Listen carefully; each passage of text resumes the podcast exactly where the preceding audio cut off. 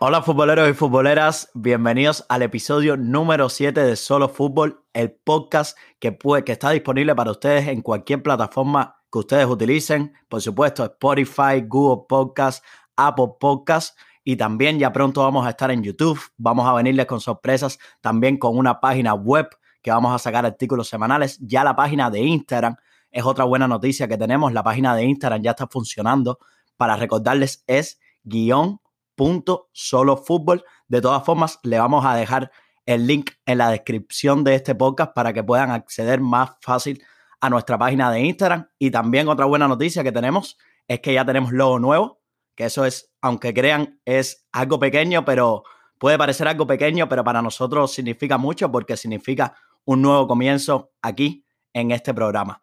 Como siempre, tengo aquí conmigo a mi compañero Jesús Manuel Fernández. Jesús, ¿cómo estás? Buenas noches de Champion para todos los futboleros y futboleras. Súper emocionado de este podcast y como estabas diciendo, también estamos súper emocionados del nuevo logo. Muchas gracias a, Dani, un amigo de nosotros que nos ayudó con eso. Eh, shout out para él ahí. Y la verdad estamos súper emocionados. Pronto vamos a estar sacando unos productos que vamos a poner en la página web y también vamos a darle promoción en las páginas de Instagram. So, pues, eh, manténganse atentos de eso. Qué noche de Champions más bonita hemos vivido, ¿eh? Una noche emocionante, la verdad. La de hoy miércoles creo que supera un poco a la, de, la que tuvimos en martes. Antes de empezar, solo quiero decir, ya que hablábamos de, de Dani, que fue el compañero que nos ayudó, decir que pues vamos a dejar también el link a su Instagram para, si se lo recomendamos para si quieren hacer algún diseño. Un trabajo muy, muy bueno, 100% recomendado. Entonces, comenzamos hoy. Profesional. Comenzamos, gran profesional. Entonces, ¿por qué partido comenzamos? ¿Por el mejor de la jornada? Vamos a empezar, por supuesto, el mejor, el Bayern PSG. La espectacular, el partido. Un, gran encuentro. Hace rato no veía un partido tan bueno como este partido. Exactamente, hablábamos en la previa de, todo lo que se suponía este partido, lo que, lo que podía, podía provocar la falta de, la falta de Lewandowski, porque sabemos que Lewandowski está lesionado. Entonces, hablábamos mucho en pocas anteriores de la influencia que iba a tener de que no estuviera el polaco en el partido de hoy, pero creo que sinceramente tengo que empezar diciendo de que no creo que se extrañó. Te quería preguntar, ¿crees que hoy el Bayern de Múnich pierde porque Lewandowski no está en el terreno? Eh, yo creo que tiene un, tiene un peso importante Lewandowski y creo que el Bayern de Múnich, si hubiera estado Lewandowski, hubiera quedado el partido, eh, el Bayern de Múnich hubiera ganado. Definitivamente, eso sí creo que el Bayern de Múnich hubiera ganado si Lewandowski hubiera estado en el partido. Eh, Para mí, Creo que tuvieron muchas jugadas. También, también, también, el problema es que también que Lornauer estuvo espectacular. ese, es un factor muy bueno a, mirar, pero creo que ese 9 matador como es Lewandowski, que falla muy poco y, y al gran nivel que está en la última temporada, creo que le hubiera dado mucho más a ese Bayern de Múnich, pero sin quitarle nada. Hicieron un tremendo partido y para mí jugaron mucho mejor que el PSG. Lo que pasa es que hay muchos factores que vamos a analizar ahora que por qué el PSG se lleva la victoria. Bueno, para mí, como te, como, como quiere, creo que de verdad, como te quería decir, creo que Lewandowski no fue. Hoy el Bayern no extraña a Lewandowski y, va, y vas a entender por qué. Para mí, hoy el Bayern hace la labor, anota dos goles.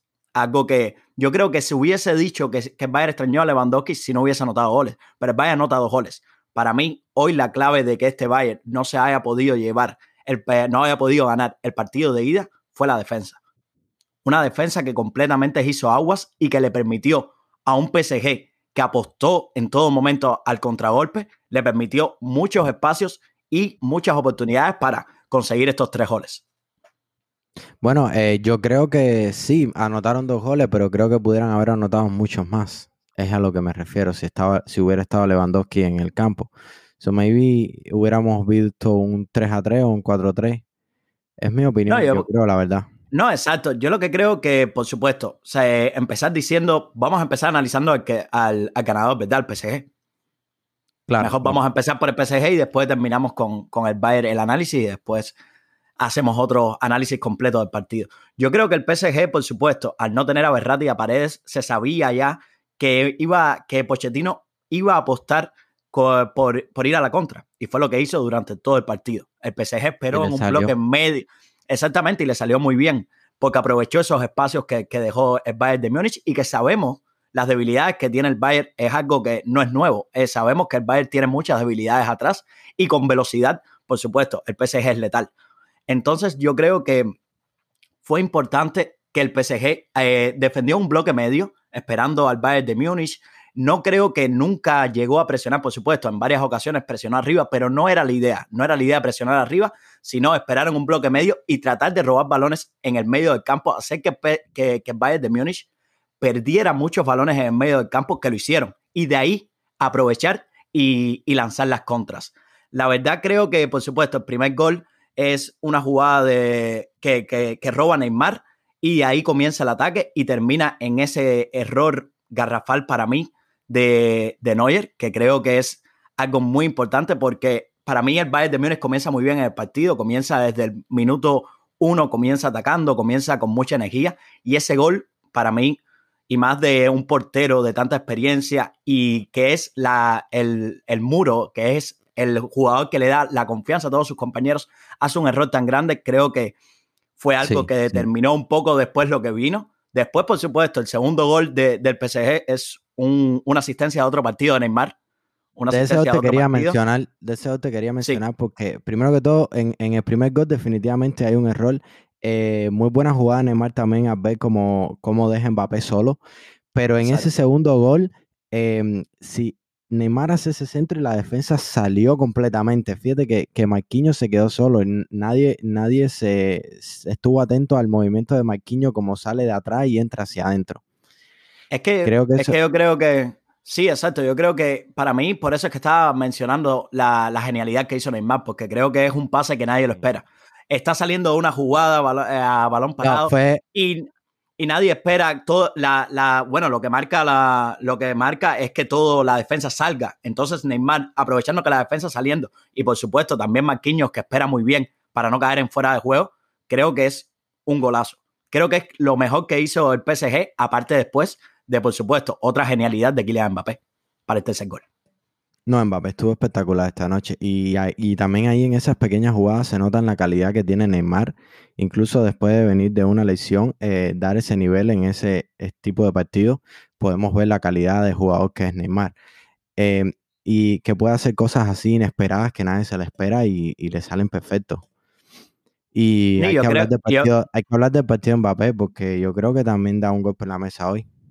Sí, hoy voy a, quiero tocar ese tema, pero quiero decir, señalar que hoy Neymar, vemos a un Neymar más preocupado por la creación de juego del PSG. Un Neymar en muchas ocasiones tirado muy atrás para darle salida de balón, porque, por supuesto, el PSG abre con Danilo y con, y con Gana, que por supuesto no son muy duchos con, con la pelota, y Neymar tenía que venir atrás. Después ya entra Ander Herrera y mejora eso, y Neymar puede adelantarse un poco más pero Neymar estaba en esa función, Neymar estaba en esa función de darle salida de balón al PSG, de tirarse atrás, de ser el lanzador para que Mbappé, Draxler, y Di María tuvieran oportunidades. Neymar hoy no estuvo tan cerca del área como me hubiese gustado verlo, pero por supuesto, todo va del planteamiento que hizo Pochettino y que se dio cuenta de que la función principal del brasileño era hoy y el brasileño le responde con dos asistencias. No, claro. Eh, yo creo que el planteamiento de Pochettino eh, era un poquito arriesgado, pero le salió perfecto. Eh, ese tirarse atrás contra el es bien complicado porque el Bayern ataca mucho y ataca, ataca, ataca y no para. Eh, acuérdate que el Bayern es el equipo que posiblemente juegue con la línea de defensa más alta de toda Europa. entonces, al jugar así con jugadores tan rápidos como Neymar y Mbappé, le pueden hacer mucho daño y Pochettino lo sabía y apostó por eso y creo que le salió bien. Eh, y, quiero apuntarlo de Neymar porque creo que en este partido se dio cuenta que Mbappé puede ser, es más matador que él, si se puede decir así. Entonces, jugar para él y jugar así para el equipo, creo que es mucho mejor para el equipo y lo hace más grande a él como jugador. Eso creo que, eso lo que tú dices está perfecto, pero creo que va desde el planteamiento. Lo mismo que mencionaste, creo que va del planteamiento de Pochettino. Pochettino abre con un, con un Mbappé centralizado completamente. Se puede decir que era nueve, o si le quieres llamar falso nueve, pero eh, se sabía que Mbappé estaba jugando esa posición. Y por supuesto, no decepcionó. Ya anotó dos goles. Se, se hablaba mucho de lo que iba a ser ahora cuando volviera Neymar, de que si Mbappé iba a seguir tomando ese rol de líder. Hoy no, hoy no puedo decir que futbolísticamente a lo mejor fue el, mejor jugador del, del, del, PSG, pero sí el más determinante. Fue, mira, de esta es la manera que yo lo vi. No creo que fue el líder, pero creo que fue el matador. Sí, por supuesto. Fue el, e, arma, como si se puede decir, el arma que, utilizaron. sí, porque yo, la rapidez de, de Kylian, por supuesto, es reconocida. Y entonces yo creo que, por supuesto, el tercer gol parte de eso. El tercer gol para mí es una gran jugada que igual una contra que Di María le lanza a Mbappé y Mbappé en velocidad contra Boateng. Creo que hizo una excelente jugada. Bueno, estaba viendo la transmisión y Tapia comparaba esa jugada con la, con la, que, con la de Messi. No, por supuesto, no compararlo de que eran iguales, pero el movimiento de la manera de que dejó a Boateng sin respuestas fue increíble. Y después, por supuesto, anotó y dejó sin opciones a Manuel Neuer a un disparo primer palo que creo que nadie esperaba que iba, que iba a ir ahí el remate del francés. Eh, no, y recalcar que Mbappé eh, lleva seis goles en, desde que empezó la eliminatoria. Tres al Barça en la ida, uno al Barça en la, en la, en la, vuelta. la vuelta y dos ahora al Bayern de Múnich. Creo que Mbappé está en, en el mejor momento. En un gran momento de, forma. La verdad. En un gran momento de forma. Por lo menos en Champions, yo quiero decir, apartando a lo mejor. No, y es que en Liga también. Eh, es que en Liga también está haciendo muchos goles. Eh, este fin de semana no jugaron un buen partido de PSG, pero ha, estado rindiendo por muchos partidos. Yo creo que es la mejor temporada de Mbappé hasta ahora. Hasta ahora, como te digo, apartando a lo mejor esa del Mónaco, creo que con el PSG es donde más se ha visto la diferencia de Mbappé. Con el PSG. Yo creo que. Y después, en el segundo tiempo, ya por momentos se cambió con Drasley y ayudó también a la hora de defender. Yo creo que hoy Mbappé dio, hizo un partido muy completo, por supuesto, hizo un grandísimo partido y que reafirma lo que estábamos diciendo, el gran momento de forma de que vive el francés. No solamente es que está anotando muchos goles en liga, es que hablábamos de la cantidad de goles que tiene Jala, que son 10, pero ya Mbappé llega a 8 goles en Champions. Entonces, y por supuesto, ahora después lo analizaremos, pero ahora mismo Mbappé tiene a lo mejor una posibilidad más, se puede decir, de pasar a semifinales que no la tiene a lo mejor Haaland. Entonces, yo creo que eso es un factor de que a lo mejor hasta Mbappé puede terminar de líder goleador en esta Champions por el momento de forma que está viviendo y, el, y la calidad que está demostrando. No, claro. Eh, la verdad tiene, tiene otro partido más dependiendo de lo que pase, porque nunca se puede descartar al Bayern. Pero eh, eh, si te pones a pensar, Haaland lo tiene más difícil, Borussia Dortmund lo tiene más difícil a pasar, y entonces eso le daría más oportunidad a Mbappé. Son cuatro partidos que faltan, la verdad, y ya eso dependerá de lo que pase. Vamos a hablar un poquito del Bayern de Múnich porque hay algunos temitas que hablar de ellos. Eh, creo que hicieron un gran partido, para serte sincero. Eh, es un equipazo, siguen demostrando que son los reyes de Europa. Y mm, yo creo que hicieron muy buen partido. Muy buen partido de Chupumutín. Me, me, gustó mucho el trabajo que hizo. Y me gusta mucho eh, Müller, me encanta Müller. Eh, las ganas que demuestra el equipo, en el, en el, campo de juego, el liderazgo que tiene. Espectacular. Creo, sigo pensando que creo que le faltó ese factor Lewandowski, pero creo que el Bayern hizo un partidazo. Yo creo que, como decías tú, el Bayern demostró que no solamente es Lewandowski. Para mí el Bayern me demuestra que es una máquina, que aunque tuvo muchas carencias defensivas, te pueden hacer un partido, te pueden hacer una noche muy, muy complicada. Fueron 31, fueron 31 disparos en total.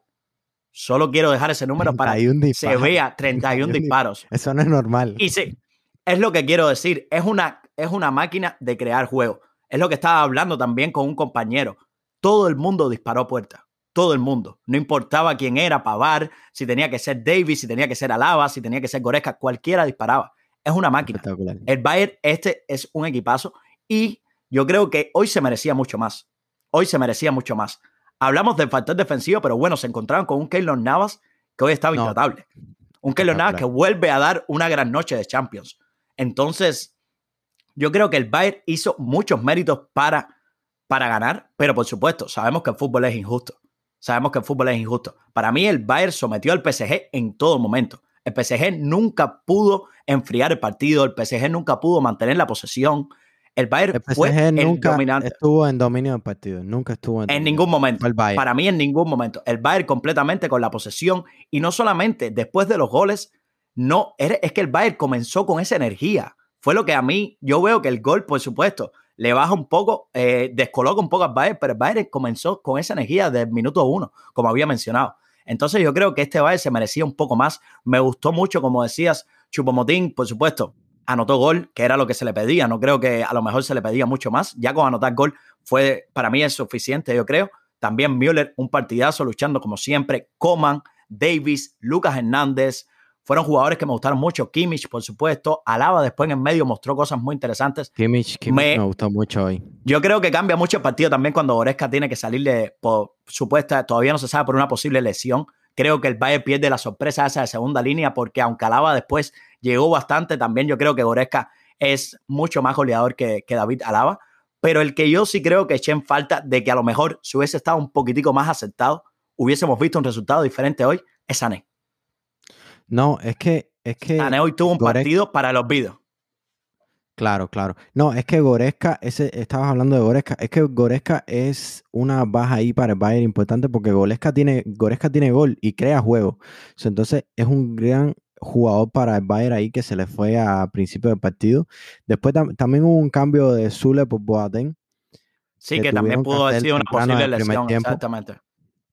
Yo creo que por parte, a pesar del partidazo que hizo el Bayern, no tenía, no tuvo la suerte hoy, si se puede decir así. No tuvo esa, esa suerte que, siempre necesita, ese poquito de suerte que siempre necesitan los equipos. Pero yo creo que supieron manejar bien el partido, jugaron muy bien. Creo que aunque es un mal resultado por los tres goles en contra, creo que esos dos goles que pudieron los meten en la eliminatoria. Entonces, tú no sabes lo que pueda pasar en París y el Bayern yo creo que todavía tiene muchas posibilidades de pasar y viendo este partido lo, sigo poniendo de favorito. Sí, ahora lo vamos a analizar. Yo creo que la eliminatoria queda bastante abierta.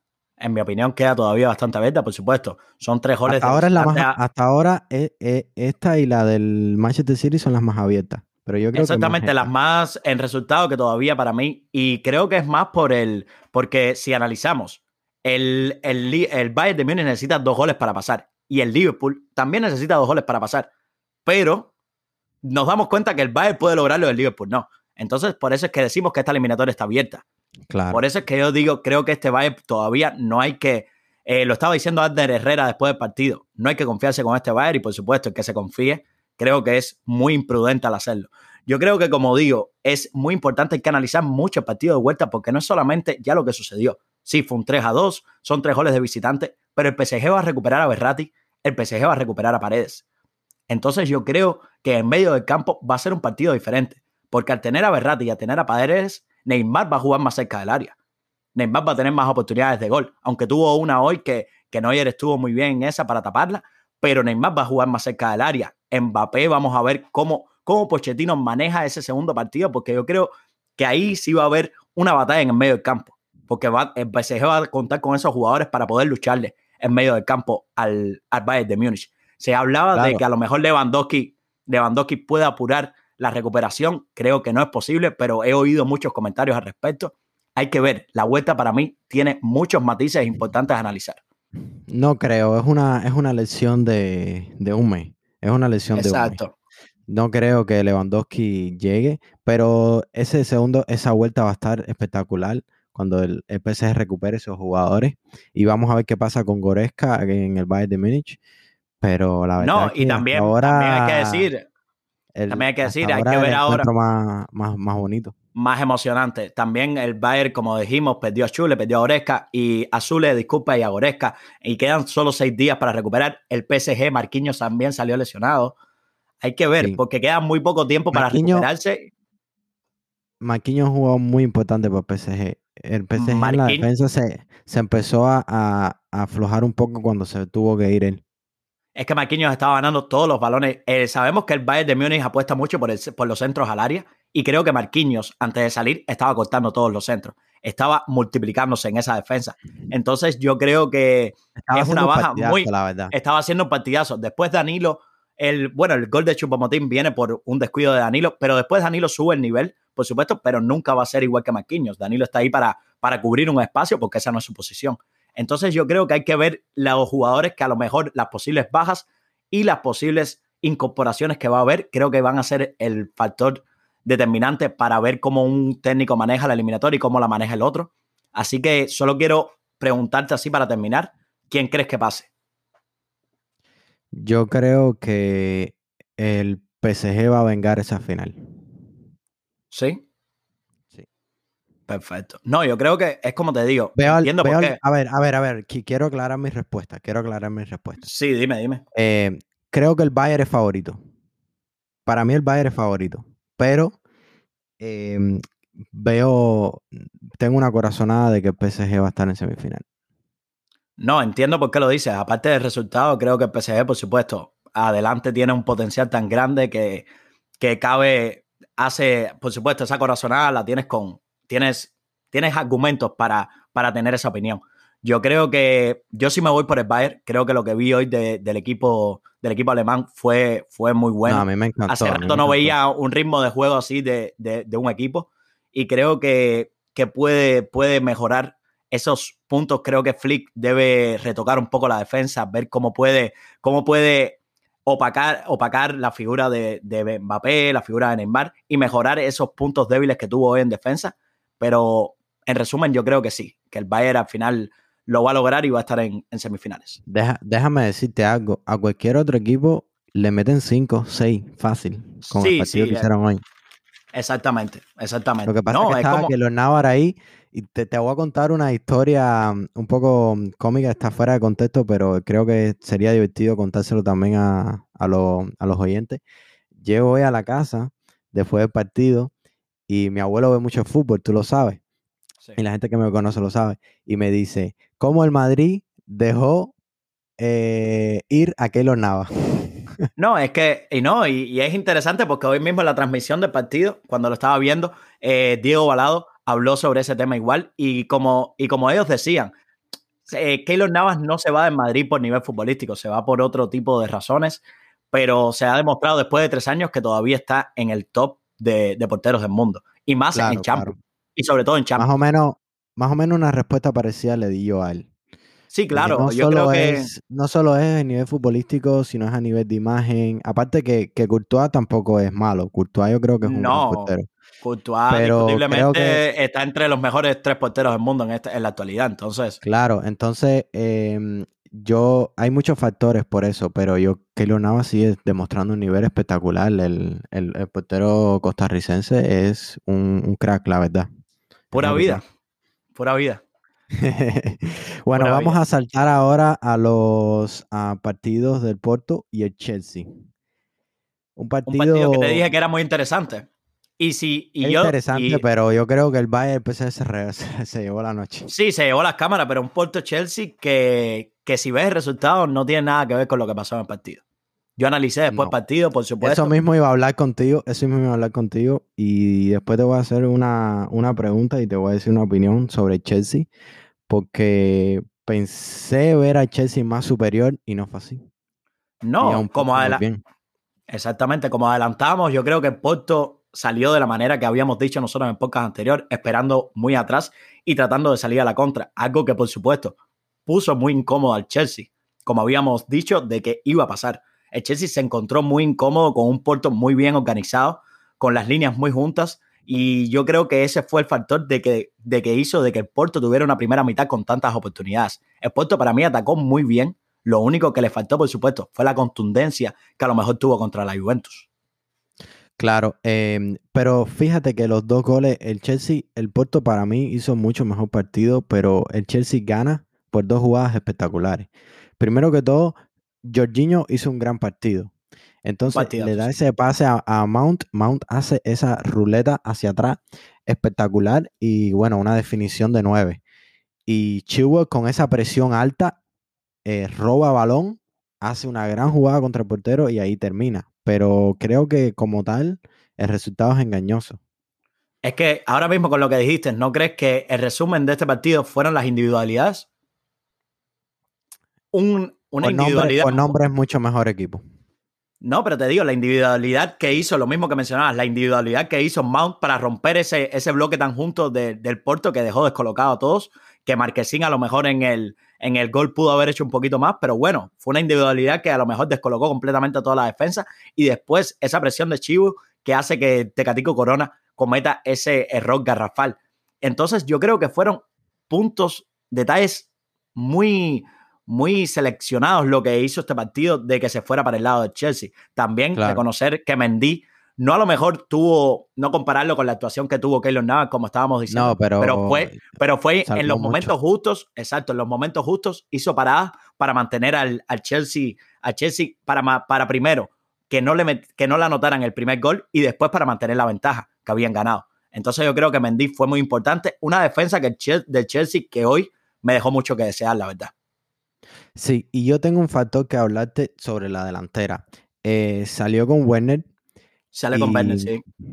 Y, la verdad, eh, te voy a ser sincero, no me gustó mucho. Habíamos hablado de eso el, el podcast pasado, como, como habíamos apostado que, debía haber salido con Giroud.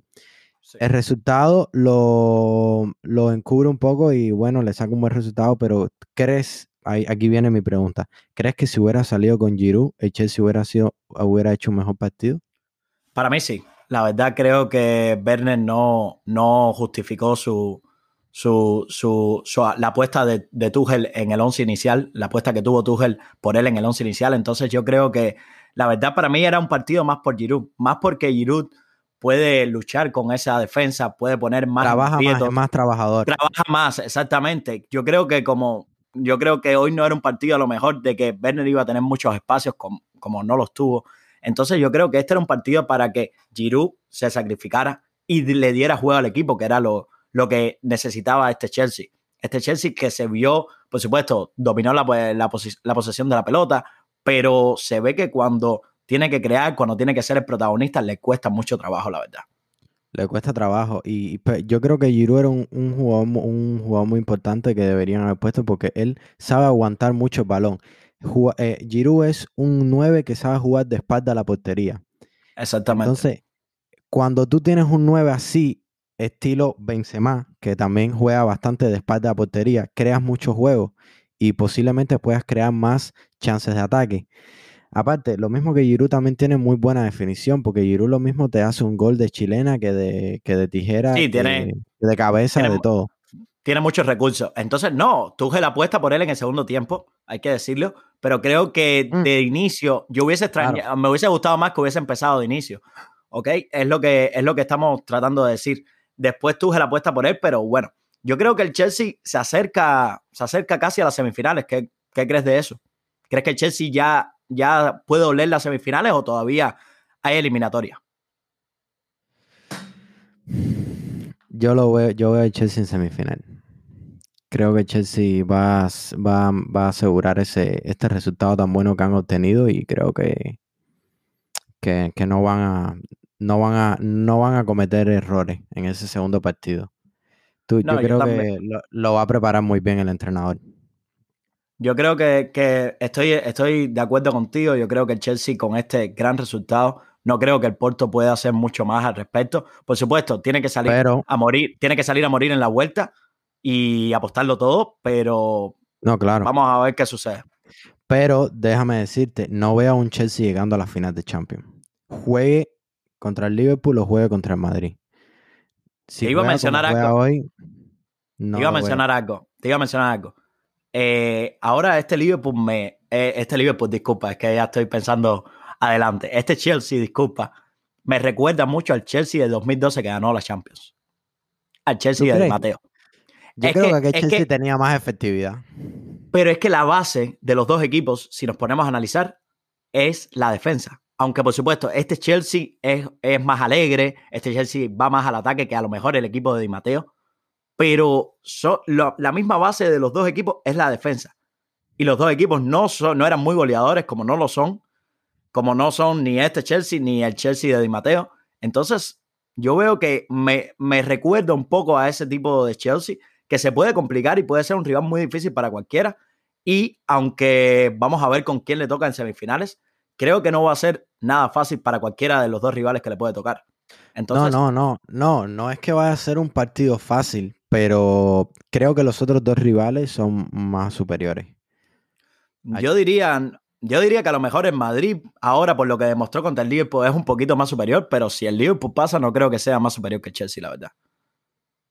Es que también está el factor de que el Liverpool en, la liga no está bien. Entonces puede enfocarlo todo en la Champions y elimina a Madrid. Ahora lo tiene más difícil, soy yo. El Liverpool yo creo que va a ir el fin de semana que viene a matar, a morir. Pero esto vamos a hablarlo ahorita cuando hablemos de Madrid y Liverpool. Claro, entonces la conclusión es, un, es un Chelsea que saca un grandísimo resultado un Porto que a lo mejor merecía un poco más, pero bueno, vamos a ver qué pasa en la vuelta, ¿verdad?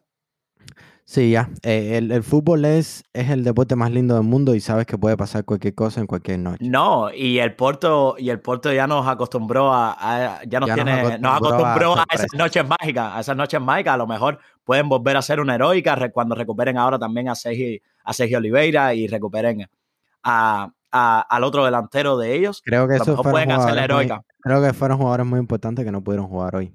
Exactamente, entonces yo creo que cuando lo recuperen, que cuando lo recuperen, puede, puede, puede venirse la heroica. Nunca descartemos eso. No, no, nunca descartemos a Puerto. Bueno, vamos a hablar de Manchester City Dortmund, que Manchester City gana por 2 a 1. Un partido que hay que analizarlo bastante porque el, venimos viendo a un Manchester City dominador, eh, dominante esta temporada y el Dortmund se la se, se complicó, se complicó y, el Manchester City se lo vio feo hasta, hasta los últimos minutos. So, yo creo que la, esta eliminatoria está súper abierta con ese gol del Dortmund de visitante y creo que vamos a ver un partido bastante competitivo eh, la próxima semana. ¿Qué crees de este partido que pasó este martes? Para mí el Dortmund mereció un poco más. Creo que Dortmund mereció ese empate, no ese, ese gol en el, último minuto que, que, Foden hace. Creo que no, era, no lo merecía, por supuesto, porque para mí el Dortmund hizo un partido bastante serio. A ver, serio en el sentido de con sus armas entendió lo que ellos hacen bien y con eso le causó bastantes problemas al City. Entonces yo creo que el Dortmund fue un excelente partido. Creo que lo que más preocupó al, Manchester City, sobre todo a la defensa, fue tener a Haaland ahí como referencia. Tener a Haaland como referencia preocupó mucho a la saga del, del, Manchester City y creo que fue lo que más le causó problemas, aunque Haaland no tuvo una ocasión clara, solo tuvo una que, luchó contra Rubén Díaz y por supuesto ganó en el, en el duelo físico, ahí ganó, aunque después ya se traba un poco y no, y no va tan claro, con tanta claridad contra Elson, pero Haaland vemos que no a lo mejor no fue determinante en lo goleador, pero es el que le da la asistencia a Royce para que para el 1 a 1. Entonces, yo creo que ese fue, eso fue lo que más incomodó al, al Manchester City, que, que no solamente fue Haaland, también el, Borussia Dortmund creó otras ocasiones que también pudo ponerse, pudo subir al marcador con, con otras oportunidades que tuvieron durante el partido. Claro, pero también la, defensa estaba bastante em, preocupada por Haaland y, el Dortmund le entraba mucho por las bandas. Y entonces en ese mismo gol se demuestra que Haaland ah, eh, tiene el balón, ala la defensa un poco y ese pasa a Royce y Royce entra y hace un golazo. Eh, creo que eso es algo que el Manchester City tiene que mirar para el próximo partido. Em, sigo sintiendo que sigo sintiendo que como a nivel de juego Manchester City está dos tres niveles por arriba del Dortmund, pero tiene que tiene que ver esos detalles porque se le puede complicar el próximo partido. Ya se le complicó y se le puede complicar aún más a Guardiola y la verdad otro año fuera de Champions sería devastador para este Manchester City. Yo creo que fue, yo vi un Manchester City, no sé si estás de acuerdo conmigo, yo vi un Manchester City por momentos muy erráticos. Un Manchester City que nunca dejó de, crear juegos, siempre se creó mucho juego, trató de estar siempre, por supuesto, dominando la posesión, eh, creó, creó ocasiones, pero se veía errático, se veía por momentos un poco frustrado, si se puede decir, porque no, no lograban culminar las ocasiones que creaban. Entonces yo creo que puntos a señalar positivos para el City es un grandísimo De Bruyne. Un De Bruyne que cuando juega así es, muy difícil de, es muy difícil de parar. Es, es, muy difícil de parar. Anotó gol y es el que inicia la jugada de, del gol de Foden. Entonces yo creo que Manchester City me dejó un poco un mal sabor por eso, porque lo vi de... La palabra para mí, para describir este Manchester City de ayer, fue un Manchester City desesperado. Creo que se sienten desesperados. Creo que es un Manchester City que sabe que tiene una gran oportunidad de llegar a semifinales, pero que se sienten ansiosos para lograrlo y yo creo que esto no es muy positivo porque sabemos, te iba a preguntar, ahora que te viene mi pregunta, sabemos lo que ha pasado en cuartos anteriormente y ahora viene mi pregunta. ¿Crees que con este resultado se quedan vivos los fantasmas del pasado? Yo creo que sí. Y yo creo que el Manchester City tiene que aprender esta semana, en estos, estos días que tienen antes de, la, antes de la vuelta, a aprender a no hacer el mismo partido. ¿Recuerdas que hablamos en podcast pasado que Manchester City tiene que lograr controlar y hacer su propio partido, lo que ha venido haciendo toda la temporada, lo mismo que ha venido haciendo toda la temporada, solo están a un partido de hacerlo. Tienen que hacerlo en este próximo partido, porque si no, el Domu es muy peligroso y la delantera del Domu es muy peligrosa. Y, y se le pueden repetir los fantasmas, como tú mismo dices. Te pongo en una situación rápida. ¿Imaginas que el Dortmund en la vuelta comienza marcando? Tienen que tomar pausa, tienen que tomar pausa y no pueden desesperarse porque si se desesperan le entra otro. Pero es lo que digo, eso ahí hay un factor, ahí, ahí tenemos una discusión porque yo creo que si el Dortmund comienza marcando, además que con un gol, un 1-0 el Dortmund pasa. El Dortmund necesita... el pasa porque Exactamente. Exacto. E, el gol de visitante. Entonces, yo creo que es algo muy importante ver eso, cómo. Vamos a ver cómo Guardiola eh, maneja, por supuesto. Sabemos que Guardiola es un grandísimo entrenador y maneja muy bien lo, los, lo psicológico del juego, no solamente lo táctico. Entonces, hay que ver cómo él prepara a sus jugadores de cara a este partido. Aunque, como tú dijiste, para mí todavía el City es muy superior, pero queda presente que los cuartos de finales siempre se le han atragantado y hasta ahora, por lo que vimos en el partido de ida, se le puede seguir atragantando. No, definitivamente estoy de acuerdo contigo 100%. Em, quiero hacerte... Sí. Quiero preguntarte, ¿quién crees que pase?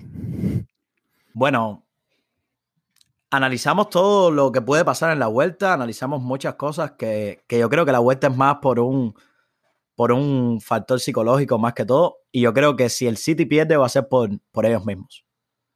Así que con esto dicho, yo creo que pasa el City, por supuesto. ¿Tú crees que pasa el City? Ok, yo tengo dos.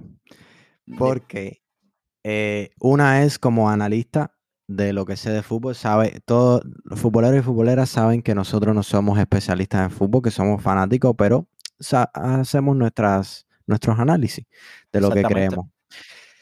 Eh, como analista de la parte mía, yo creo que va a pasar el City. Creo que Guardiola va a saber controlar. Ya sabemos, es un grandísimo entrenador, uno de los mejores que yo he visto en mi vida. Y creo que va a saber controlar ese partido. Creo que va a saber controlar las emociones. Y creo que el, que el City va a pasar. Y como parte fanático mío, quiero ver un Haaland contra Mbappé. So, en la otra parte voy a decir eh, el Dortmund. Por supuesto. bueno, eso, eso es muy probable, la verdad por todo lo que está pasando. Es probable. Es muy probable. así que... Ponte a pensar y dime si no sería espectacular ver, ver ese duelo. Yo creo que es lo que, lo que más estaríamos esperando todos por todo lo que se ha hablado de ellos dos durante esta temporada. Y creo que mediáticamente sería una bomba, la verdad. Sería una bomba. Lo que se va a vender en periódicos, lo que se va a vender en, en noticias, lo que se va a vender en rumores va a ser muchísimo. Así que, bueno, vamos a ver lo que el destino del fútbol nos tiene, nos tiene preparado, la verdad.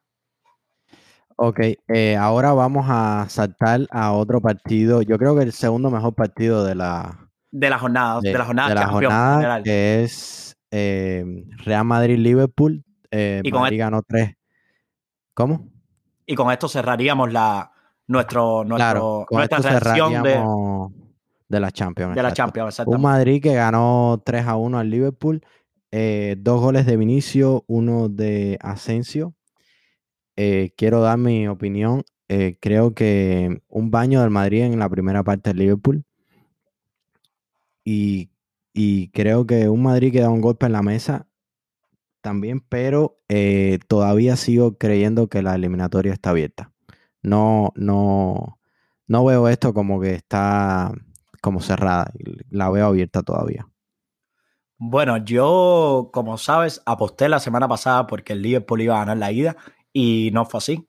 Creo que vimos exactamente, me ganaste en ese, en ese, en ese apartado, pero la verdad yo creo que es un Liverpool que ayer, eh, ayer vimos al Liverpool que ha sido durante toda la temporada. Ayer se puede si, si tú le pones a una persona que no ha visto un partido de fútbol del Liverpool la, esta temporada, le pones ese partido y ahí se lo puede resumir todo. Un Liverpool que sabemos las carencias defensivas que tiene, eh, el más momento de forma de que llega a su delantera, el mediocampo que todavía no encaja. Mm, entonces yo creo que ayer es eso, el Liverpool de toda la temporada. El Liverpool que a lo mejor pensábamos que iba a dar ese paso al frente, pero no lo dio. Yo quiero analizar desde, desde, las desde eh, los 11, yo creo que hay mucho que analizar. No analicé los 11 de otros partidos, pero esto es muy importante. Pero, pero déjame decirte antes de que empiece a hablar de los 11, yo creo que hay un cambio clave en lo del Liverpool. Y es que yo creo que Klopp se equivoca al empezar con la alineación. Porque, primero que todo, para mí, empezar con Keita fue un error. Cuando él mete a Thiago, el partido cambia por completo. El partido del medio campo, Cross estaba dando un recital en ese primer tiempo. Estaba dándole clase a los del Manchester, a los del, perdón, a los del Liverpool, cómo jugar en el medio campo. Cuando entra Thiago, cambia la cosa completamente, se pone más parejo. Y yo creo que Klopp ahí se lo tiene que mirar para el próximo partido porque la verdad creo que fue un error. lo, lo, pienso de esa manera. Yo creo que Klopp pierde este partido. Porque como estabas diciendo, ¿por qué, ¿por qué abrir con Keita? A ver, abrir con Keita tiene una explicación. La explicación es de presionar arriba al Real Madrid. Salir a presionar arriba, tener más músculo en el medio del campo. Pero. Sí, pero Cross no tenía presión. Es que el problema es ese. El problema es que nos hemos dado cuenta durante toda la temporada de que el Madrid, cuando lo presionan arriba, es cuando más cómodo se siente. El Madrid, cuando un equipo sale a presionar arriba, es cuando más cómodo se siente. Porque solamente tienen que lograr llegar el, hacerle llegar el balón a Modri y a Cross y ya rompieron esa línea de presión completamente. Y fue lo que hicieron durante todo el partido. Entonces, no entendí, yo, que, yo quería ver a Thiago de inicio, porque creo que, por supuesto, el medio campo de Real Madrid es, es, el mejor medio campo del mundo, se puede decir en estos momentos, por supuesto. Y yo no creo que el, el mediocampo del Liverpool pudiera disputar, hacer un tú a tú, pero con Thiago fuera mucho más parejo a la hora fuera mucho más parejo. Exactamente, a la hora de ganar. Bueno, se demostró, se demostró en el partido. Se demostró cuando entró Thiago de que se vieron, se vieron cosas mejores, pero por supuesto, ayer no era la noche del Liverpool. Un Liverpool que no creó juego, un Liverpool que no atacó con claridad, un Liverpool que no se encontraba en el partido cómodo, no se encontró cómodo. Por momentos también vi a un Mané que se tiró un poco atrás para lograr esa superioridad en el medio del campo, después lo hizo Salah. Pero si entonces yo analicé, si Mané y Salah se tiraron atrás, ¿por qué no abrir con Firmino? Si es lo que quieres lograr para, para poder a lo mejor contrarrestar, contrarrestar, disculpa, el juego del Real Madrid, ¿por qué ¿por qué no abrir con Firmino? Porque Jota no creo que hizo un mal partido Jota, pero tampoco, tampoco fue muy determinante. piensas como yo, piensas como yo que crees que Firmino hubiera hecho un poco más de diferencia en el juego. Recuerda que Firmino le da mucho juego a Salah y a Mané. Es lo que digo, pero es que entonces, si yo lo que, a ver, yo entiendo de que pues él elige, él elige eh, Jürgen Klopp elige a Jota porque viene en un momento goleador mejor, por supuesto. Pero es que si obligas a uno de tus, de tus dos extremos a tirarse atrás para buscar balones, para eso ya ponga a Firmino. Y entonces eh, le da entrada a Firmino casi en minutos 75, 80, un aproximado. Y entonces yo creo que Firmino merecía un poco más de minutos ayer. Creo que es un Liverpool que, que dejó mucho que desear y que por supuesto las carencias defensivas se notaron en gran manera. En gran manera. En gran manera. Entonces, hablando de Real Madrid, yo creo que Zidane hizo lo fácil, tácticamente. Zidane, ¿qué, qué cambió tácticamente?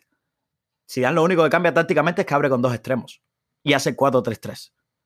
Y con eso, ese cambio, esos dos extremos, por supuesto, hace lo fácil en el sentido de que lo, utiliza para fijar, a, los, para fijar a, a los dos laterales que sufrieron de una gran manera, sobre todo Arnold, sufrió todo el partido.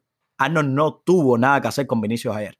Arnold no, pudo ayer con Vinicius. Vinicius. Vinicius lo bailó durante todo el partido. Eh, yo vi a un Arnold súper descontrolado que no sabía qué hacer. Em, y obligó, no, y obligó. Y, no, no solo que no sabía qué hacer, le regaló un gol a Asensio también. Que, va con, que va con todo lo convulso que estaba sucediendo por esa banda. Arnold yo creo que nunca se sintió cómodo quiero ahora ya que estamos que ya aceptamos a Madrid, ya completamos ya el, análisis del Liverpool. Eh, quiero analizar eh, lo de Zidane, porque lo de Zidane es muy interesante. Zidane normalmente em, está, estaba viniendo con, jugando el, con, con cinco atrás, estaba jugando con los tres defensas y con los dos laterales un poquito más arriba. Cambia completamente, le salió súper bien al saber esa noticia de Barán, por supuesto, eh, del coronavirus, que también tenemos que hablar un tema de eso y con Sergio Ramos, que te dije que lo quería hablar en este podcast. Claro. Y creo que le sale muy bien porque, y, y me gustó mucho la elección de Mendy. Me gustó mucho la elección de Mendy por arriba de Marcelo, porque Mendy es un jugador que trabaja más en la defensa que Marcelo. Y creo que eso fue un punto clave para parar a Salah por esa banda. Y, y, también la, la, la, subida de Arnold, por supuesto, Arnold también sube mucho. Eh, destacar, por supuesto, el partido de Cross, Modric, que fue de menos a más durante el partido. Eh, un Casemiro bastante defensivo que ayudó bastante en la defensa. Ese primer tiempo de Casemiro espectacular. El segundo tiempo lo vi un poquito más débil, pero ese primer tiempo fue. Bueno, yo creo que la verdad, para, para resumirlo, creo que el Madrid hizo el partido que quería y le salió todo. Un Vinicio espectacular también, por cierto. No, por supuesto. Yo creo que el Madrid comprendió perfectamente. Para mí, el Madrid estaba muy preparado. Sabía lo que se iba a enfrentar. Creo que Zidane preparó muy, muy bien el partido porque si vemos, si analizamos el primer gol, ¿cómo viene el primer gol? El primer gol viene de una defensa de la entrada del Liverpool, un pica al vacío de, de, de Vinicius y un pase medido, por supuesto, un pase perfecto de Tony Cross. Pero es eso. El Real Madrid sabía qué hacer para poder hacerle daño a este Liverpool. Y se lo hizo durante todo el partido. Se pasó todo el partido durante todo el partido. Como digo, no creo que haya sido tampoco un, un partidazo. No creo que hubo un ritmo muy alto de juego porque vi muchas imprecisiones por, los dos, por las dos partes. Hubo imprecisiones a la hora de pase. En Madrid, por supuesto, superior. Pero es eso. Después, en Madrid, el primer gol de Vinicius, que ahora hay que hablar de él, vamos a, yo creo que ahora hablar de él. Después se encuentra con ese regalo de Arnold que Asensio aprovecha. Y después, cuando más mal se veía en Madrid, cuando el Liverpool había anotado el primer gol, que hablábamos de que Madrid tenía que cuidarse de que el Liverpool no, no anotara, no anotara gol. Después, desde un saque de banda, se crea la oportunidad para el tercer gol, que es una asistencia de Modric a Vinicius nuevamente. A Vinicius que anota su, su segundo gol. Entonces, yo creo que en Madrid eh, eh, fue preciso. Hizo todo bien en los momentos puntuales de los, del partido. Ya después del 3 a 1, creo que fue ya con la entrada de Valverde, se veía claramente lo que quería hacer Zidane, controlar el partido, bajarle, los, bajarle las emociones, para defenderse con la pelota. Y yo creo que hicieron un partido muy bueno que para mí los, deja, los deja a las puertas de la semifinal. Y no, y, destaco mucho eso que dijiste, eh, la iniciativa que tuvo al final del partido de bajar las emociones.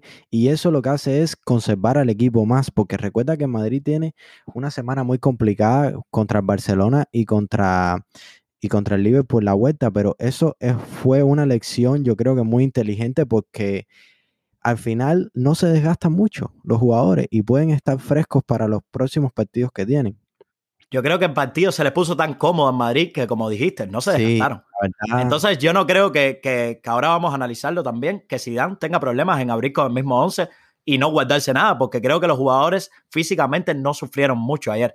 Bueno, quería preguntarte de Vinicius, ¿qué crees de la noche que tuvo el brasileño ayer?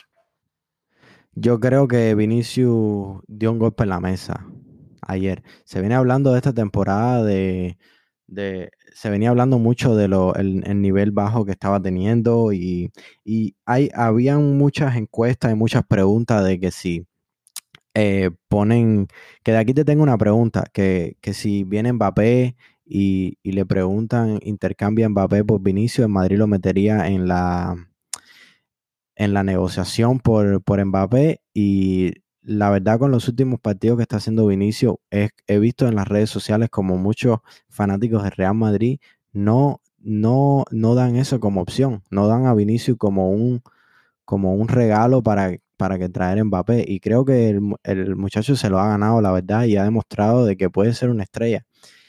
Siempre se ha criticado de que no tiene gol. Metió dos ayer. Y, la verdad eh, lo veo bastante enchufado y con confianza y eso es lo que le hacía falta, la verdad. Gran partido. Yo creo, partido Yo creo que un detalle a analizar del partido de Vinicius es ese abrazo con Zidane.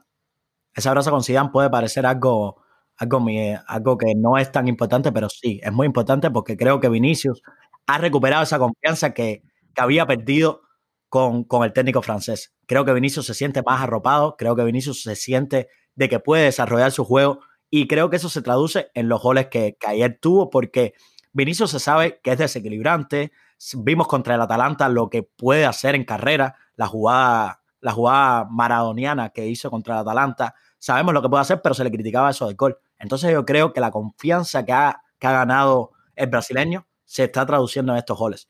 Como digo, es un partido. No quiero tampoco decir de que ahora Vinicius vaya a ser el máximo goleador de la Champions o no, no, no creo que he oído muchos no, comentarios. Sí, pero sabes que los fanáticos son un poco exagerados. Exacto, pero creo que es para mí Vinicius siempre ha sido un jugador de grandes partidos. Aunque, aunque tiene una corta edad, ha sido un jugador que en, en partidos de verdad que hace falta de que Vinicius juegue, Vinicius ha jugado bien.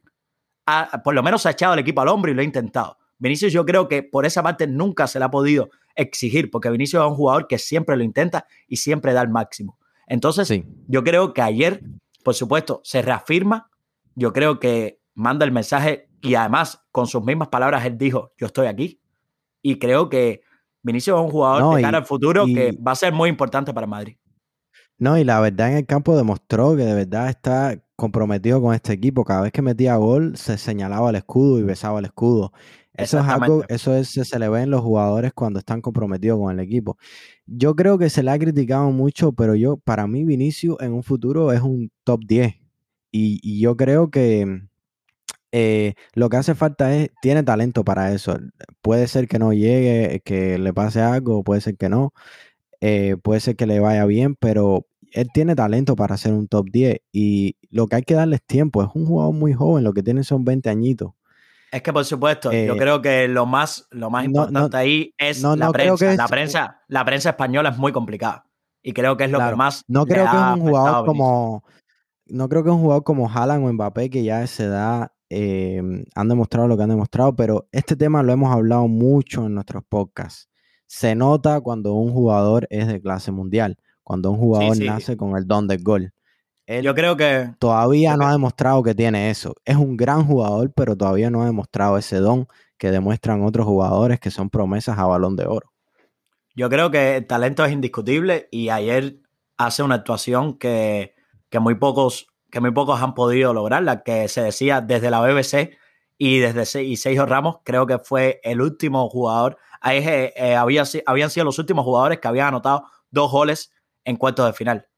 Vinicius entra en esa lista desde que se fue la, desde que se destituyó la BBC y después Sergio Ramos también lo logró. No había habido ningún otro jugador que había logrado dos goles en cuartos de final. Entonces yo creo que es una gran actuación y también levanta un poco a un Benzema que venía con un momento goleador muy bueno, pero ayer no tuvo la noche. Entonces yo creo que para el Madrid, como decíamos, las cosas le salieron tan bien que, por supuesto, nosotros decíamos, en épocas anteriores decíamos que si el Madrid va a anotar goles, va a pasar por la mano de Benzema, por supuesto, porque Benzema era el que venía eh, levantando al Madrid en el, en el ámbito goleador. Entonces, en el sector goleador, disculpa. Entonces, yo creo que ayer en Madrid le salen las cosas perfectas. Todo le salió bien. No, y es una y de esas noches y no creo que solamente le sale porque es perfecta.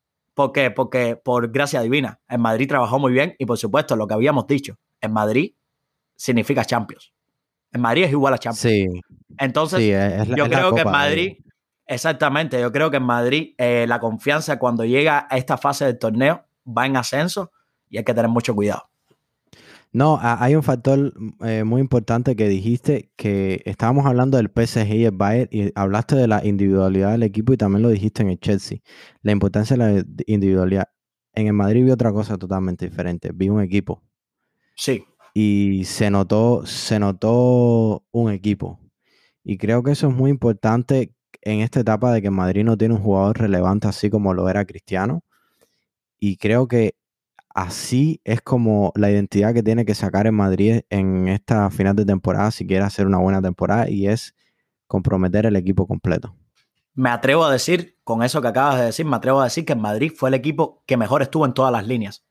En lo defensivo, en el medio del campo y en la delantera. Sí, para mí, sí. de los ocho equipos que están en cuartos, para mí en Madrid fue el, el más completo en todos, en todos los aspectos el del más juego. completo, sí. Entonces, vamos a terminar ya con la pregunta que que por supuesto todo el mundo está esperando. La predicción. ¿por quién te vas? Bueno, yo creo que pasa el Madrid. Yo creo que también estamos, estamos de acuerdo en eso. Creo que en Madrid, como dije. Ya después de Liverpool, no voy a Liverpool. No, un Liverpool que creo que, que, lo, que lo va a tener muy difícil, por supuesto. Eh, remontadas han tenido y se sabe de lo que es el Liverpool también en Champions. No hay que olvidar que el equipo es un grande de la historia de la orejona. Pero, pero bueno, para mí creo que si sigue, si sigue eh, haciendo este tipo de juego como hizo ayer, yo creo que no lo va a tener muy, muy complicado, la verdad, el Liverpool para llegar a semifinales. Es que, es que el Madrid va a llegar a ese, mm, vaya, dependiendo de lo que pase el clásico, pero es que ya el Madrid llega al clásico que ya ahora aquí, de aquí vamos a saltar para el próximo Al tema, otro tema, exactamente. Claro, que el Madrid llega con una confianza espectacular después de este partido. Viene en muy buen momento y el parón de FIFA, eh, la verdad te digo, eh, se le ha notado, mira, eh, nos faltaba, quería hablarte del tema de parón de FIFA que viene con lo de Ramos y Barán. Sí. Quería hablarte, por cierto, déjame terminar. El Madrid viene con mucha confianza. yo creo que eso va a ser un buen factor para la vuelta de Champions. Eso creo que pasa en Madrid. Ahora, tema FIFA. Irresponsabilidad de Ramos, habíamos hablado de eso eh, pocas anterior. Y me y aquí es donde se ve lo que habíamos hablado. Eh, yo te había dicho que podía haber sido dos cosas y tú, y tú también, que podía haber sido una responsabilidad de él porque quería hacer más partidos con la selección española para romper ese récord o para coger ritmo de juego. Yo creo que fue la primera.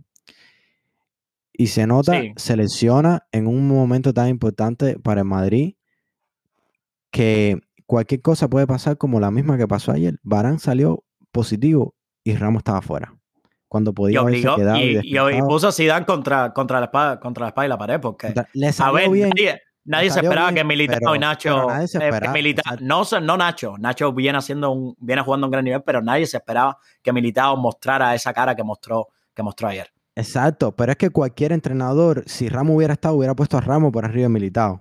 Por supuesto. Entonces, yo creo, yo eh, creo que, que Ramos, yo creo que el resumen del tema Ramos es el mensaje que puso después del partido. Muy contento de verlo, de ver, eh, de ver, a, de ver a mi equipo. Fue lo que dijo Ramos. Por supuesto, palabras no, no textualmente, pero algo así fue lo que dijo. Muy contento de ver a mi equipo ganar, pero me hubiese gustado estar ahí. Entonces. Sí, pero, sí, pero como capitán fue muy irresponsable.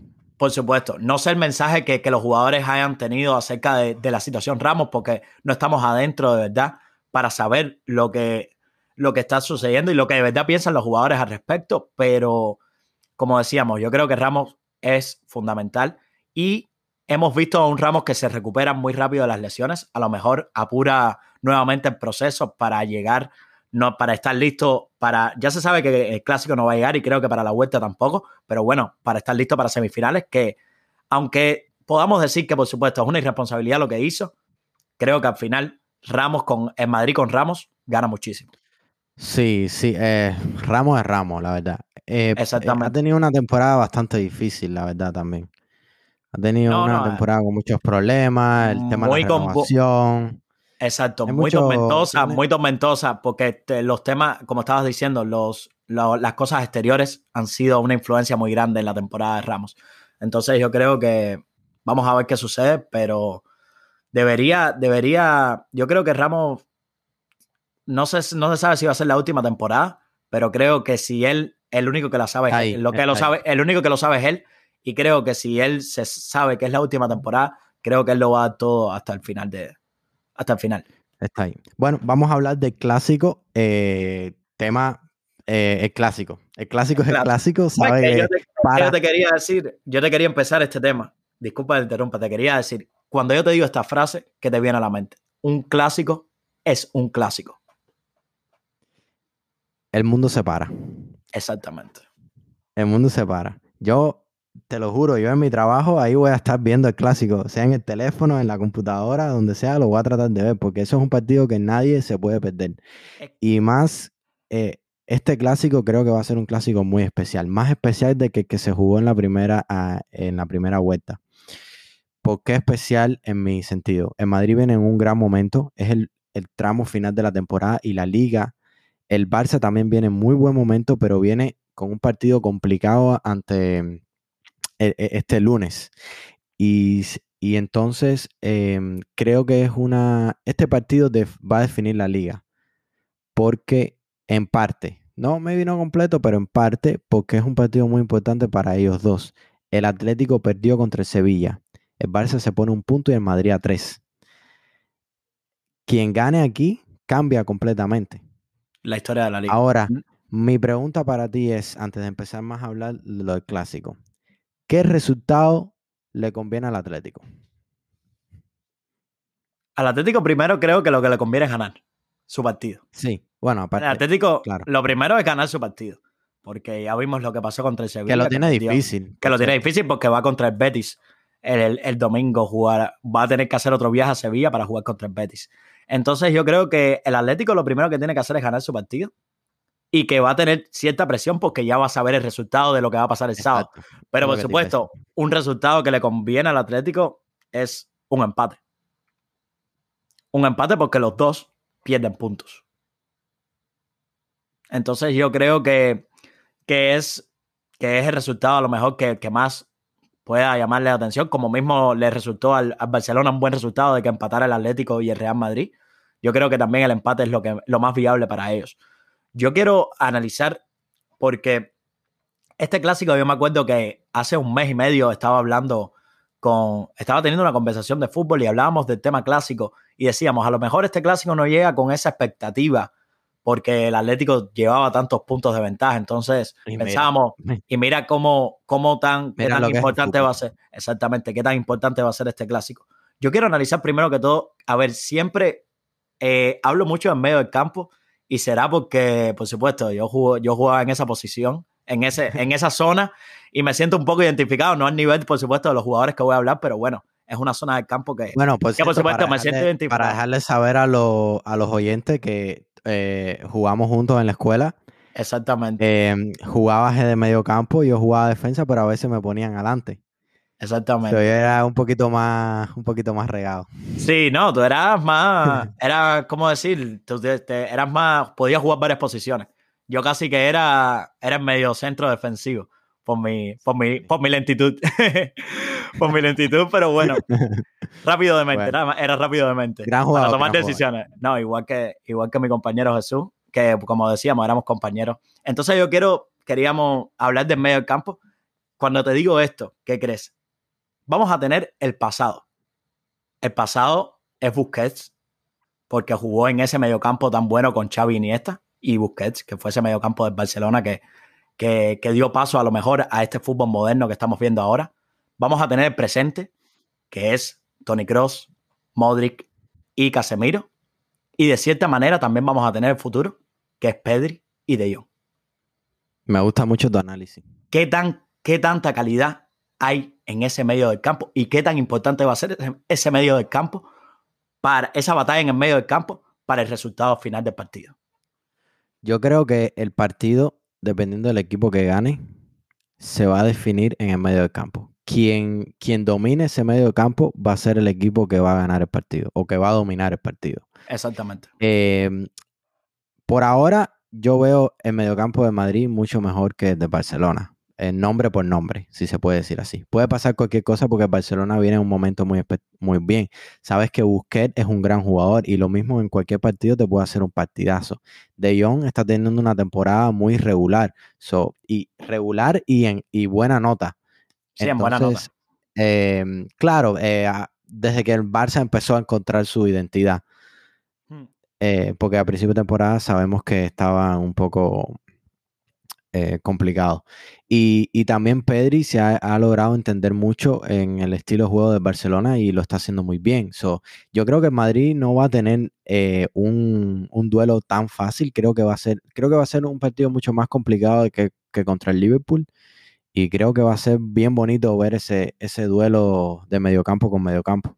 Yo quería, eh, un punto analizar es que, por supuesto, para mí es inamovible el 5-3-2 de Kuma eh, eh, cuando defiende el Barça. Es lo que más Esa línea de 5 es lo que le está dando resultados. El Barça lleva siete partidos con ese, utilizando este sistema y solo le han anotado tres goles. Y de esos tres goles, dos han sido de penales.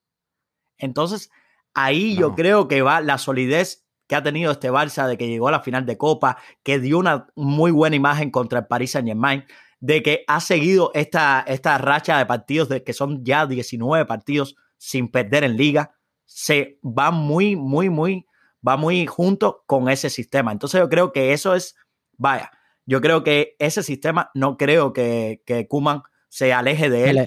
Se le, complicó un poquito el lunes, pero... Sí, ahora, voy, a, ahora voy a analizar eso, pero yo creo que eh, eso es algo que Kuman no va a cambiar. Mi única duda es si va a dejar de que De Jong pueda incorporarse en medio del campo, porque sabemos por la lesión de Piqué y Carajo tampoco estaba al 100%. De Jong ha sido ese libro, ha jugado de libro en la saga, ha sido ese, si se puede decir, ese tercer central.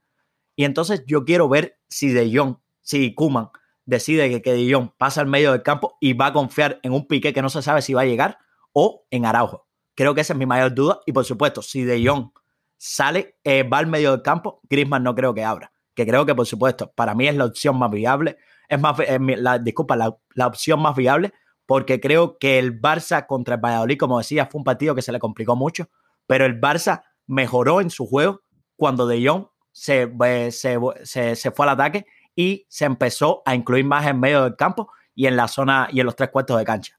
Entonces yo creo que eso es una decisión ahí que, hay que analizar, porque por la parte de Madrid, no sé si piensas lo mismo, no creo que, que, que Zidane vaya a cambiar algo en la alineación que tuvo contra el Liverpool, ¿verdad? No creo porque no va a estar recuperando ni a Ramos ni a Baranzo. Yo creo que va a apostar por lo mismo.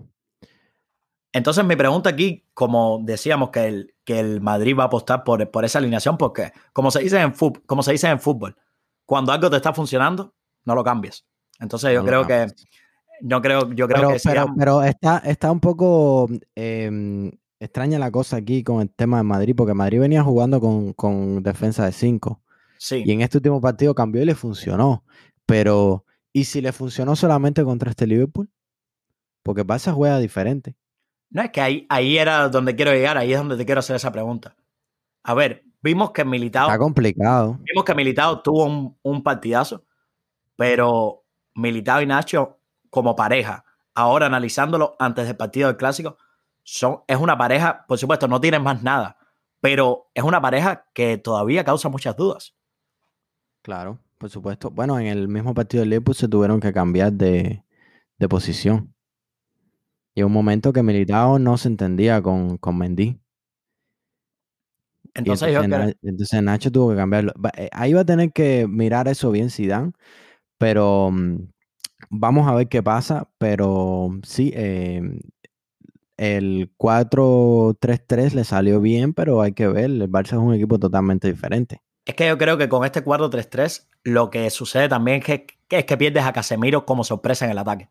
Porque Casemiro al estar, al, estar en este sistema tiene que, tiene que cubrir más espacios. Entonces también teniendo a Militao y a la pareja de Militao y Nacho influye mucho. Porque sabe Casemiro que tiene que preocuparse más, como habíamos señalado en, en el partido contra el Liverpool Casemiro vimos un Casemiro muy preocupado por lo defensivo.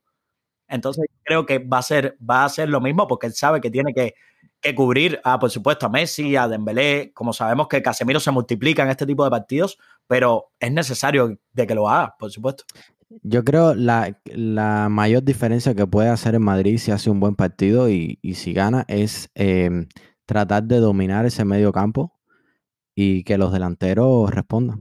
Que los delanteros hagan un partidazo. Exactamente, yo creo que va todo del acierto. Para mí, como para mí yo creo que el Barça tiene ese punto, a lo mejor, por supuesto, tiene a Messi y yo creo que, por supuesto, si el Madrid tuviera a Cristiano o a otro jugador, bueno, Cristiano y Messi, cuando un equipo tiene a Cristiano o a Messi, ya es un factor muy importante y es el factor determinante. Puede ser el factor determinante porque ellos solos te pueden resolver un partido. Entonces, yo creo que va mucho con el acierto que tenga en Madrid arriba porque vimos, sí, Vinicius tuvo un partidazo, anotó dos goles, pero hay que ver ahora. No es solamente un partido, es la continuidad. Entonces yo creo que vamos a ver, Asensio viene en un muy buen momento goleador también. Benzema viene también en un buen momento en, lo que se, en lo que a goles se refiere.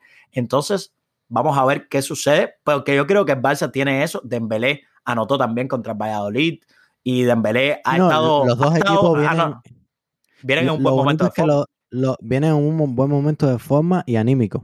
los dos. Exactamente, porque ese, ese resultado que sacó el Barça contra el Valladolid fue, fue algo en ya, ya algo que no se esperaba, porque el Barça, aunque luchó por el resultado, se le complicó un partido que yo creo que va mucho, no por el, no por el, creo que va muy asociado con el virus FIFA. Yo creo que el Barça Pero no le, creo, no le afectó mucho, le afectó mucho el paro, Claro. en mi opinión. Para mí Pero- el Barça le faltó mucho el paro. Pero no creo que tampoco jugaron tan mal. Yo creo que el, el- también el Valladolid es un equipo, no es un equipo malo, es un equipo que estaba jugando, que se está jugando los puntos de la re- re- de, de ir a segunda. Y entonces es un equipo que iba a hacer un partidazo para sacar un empate o ganar. Y, y se, el, el partido ya se decanta más con la roja, pero es un, es un equipo que eh, incluso con la roja se tiró atrás completo. Entonces se le complicó mucho más todavía al Barcelona. Pero no creo que el Barça hizo un mal partido. Eh, creo que fue más el, el gran partido que hizo el, Vallado- el Valladolid. se, se dice que hizo un mal partido por lo que venía mostrando el Barcelona. El Barcelona, como Claro. te digo, viene en un- venía en un momento de forma y venía a un nivel de juego muy alto. Yo creo que ese varón, para mí, lo hablábamos en el podcast que hicimos acerca de, de este tramo final de la liga, a quién le iba a afectar más. Y por supuesto, le afectó al Atlético, pero el Atlético venía jugando mal antes del parón. Entonces no se ve la diferencia. Pero con el Barça que vimos, eh, que con el Barça que vimos el lunes, sí se ve que sí le afectó el parón, porque se vio un Messi desconectado, que a Messi venía en un buen Pero es un momento de forma. Hay que ver ahora. en Exacto. Pero lo bueno es que pudieron sacar los tres puntos en, en un partido muy malo. En un partido que, Claro. que a lo mejor no merecieron ganar. Entonces, ahora ya el Barça, como, como dijiste, viene en un buen momento anímico y el Madrid de igual manera. Entonces, la mesa está servida. La mesa está servida para un gran partido, un partido que, como siempre, un clásico se puede decidir por individualidades. Entonces, yo creo que la figura también, algo que quiero hablar, va a ser muy, muy importante, la figura de Courtois y la figura de Ter. Sí. Va a ser, es que, es que va a ser un partido que todas las posiciones van a tener un duelo. Exactamente. Porque eh, es interesantísimo también ver, a ver, ahora el Barça sabemos que ese Des Mendy, Mendy defendiendo y ese Des atacando por, por esa banda. No, no, Jordi- ese es contra Vinicius. Sí, Ese pero no, porque Vinicius. no quería decir de Des contra Vinicius porque sabemos que con la línea de tres Mingueza ayuda mucho más a Des, entonces es casi dos defensas contra uno. Pero ¿crees Pero- que con la velocidad de Vinicius, crees que con la velocidad de Vinicius Mingueza sea suficiente? Sí, yo creo que sí, la verdad. Mingueza para mí está a un nivel muy gran, muy bueno. Y creo que Mingueza tiene velocidad. Por supuesto, no creo que es más rápido, por supuesto, que Vinicius, pero sabe hacer muy bien las cosas y sabe controlar a jugadores así. Vimos en la vuelta cómo, cómo le hizo un marcaje muy, muy, muy, muy de un marcaje a presión, como se dice, a, a Kylian Mbappé.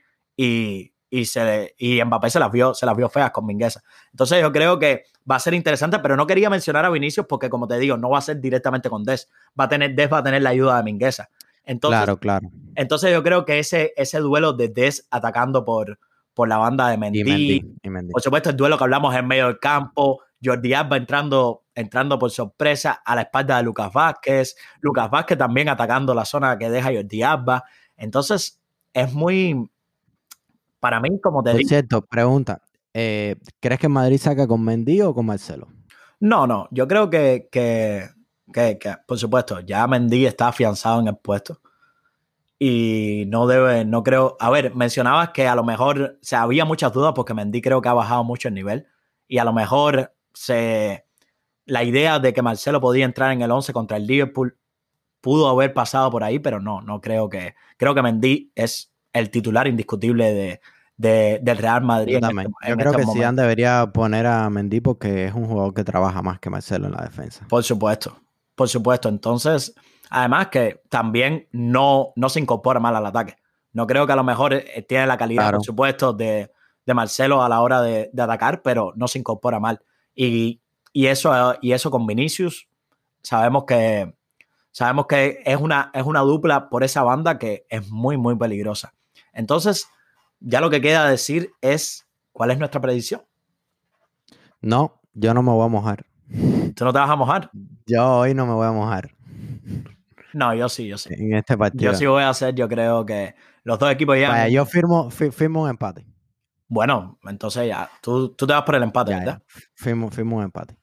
Bueno, yo creo que para mí el Barça, aunque los dos tienen un, un, están en un gran nivel, para mí el Barça es un poco más favorito que, que el Real Madrid, así que creo que el Barça va a llevarse la victoria y va, y va de cierta manera a poner la liga, aunque la liga ya está patas arriba, va a poner la liga aún más, más, más interesante Yo te, todavía. dije, porque... yo te dije, yo te dije que el Barça iba a ganar la liga. Yo te lo dije. No, tú me lo dijiste. No, yo, yo todavía soy de los que piensan, no sé si el Barça la gane, pero creo que la liga se va a decidir en la última jornada. La liga va a tener emoción hasta, hasta la última fecha y, y va a ser este, y como dijiste, creo que este partido es muy importante para lo que queda. Va a determinar muchas cosas, la verdad. Claro, claro, por supuesto. Yo creo que este es, es, bueno, más importante, la verdad, de lo que queda. Bueno, también el del Atlético Barça es muy importante. Por supuesto, pero bueno, este, este partido va a determinar. El clásico es el clásico, el clásico Exactamente. es el clásico. Donde quiera que Exactamente. te pare. Es que yo creo que el sábado, futboleros y futboleras van a estar pendientes, nosotros vamos a estar pendientes y a lo mejor no podemos traerle una, una reacción muy grande después del partido porque saben que nuestros episodios salen los jueves, pero vamos a tener, vamos a hablar, por supuesto, siempre vamos a hablar, a tocar el, tema No, clásico pero, en el pero próximo la podcast. segunda, pero para la segunda temporada posiblemente estaremos haciendo dos podcasts a la semana. Exactamente. Vamos a ver. Pero Bueno. eso ya es para temas futuros. Bueno, ¿qué te pareció? Bueno, eh, súper emocionado. eh, qué día, qué día. La verdad es que todavía, to- yo todavía tengo ganas de volver a ver el partido del Bayern y el PSG. un gran, un gran partido. Yo creo que el que no lo vio, que lo, que lo Creo vea, que la pues. Champions, creo que la Champions tiene algo especial y, y creo que por eso es el, el- el trofeo que todo equipo quiere ganar, porque la Champions es, las noches de la Champions son mágicas. Exactamente. Entonces, solo decir que muy contentos con el episodio, con el episodio número 7, que como diría Luis Omar Tapia, el de la buena suerte. Es de la buena suerte. Se, re- se- se refiere a los corners, el número 7 es de la buena suerte. Yo creo que Sí, este se puede sí. decir que fue de la buena suerte porque para mí fue un episodio muy, muy, muy completo. No, a mí me muy- encantó, la verdad bueno. que la, que la verdad que me lo disfruté un mundo. Darle las gracias a los futboleros y futboleras por todo el apoyo que siempre nos están dando. Siempre lo decimos, pero siempre eh, con todo el, el corazón lo decimos y lo vamos a seguir diciendo. Muchas gracias por ustedes, por dar la oportunidad de oírnos todos los, todos los jueves. Y aquí estaremos siguiendo trabajando para ustedes y sacándole el mejor contenido posible que podamos hacer. Estoy, estoy muy de acuerdo, no puedo estar más de acuerdo contigo, de verdad. Nuevamente, gracias. Decirlo de mi parte, muchas gracias.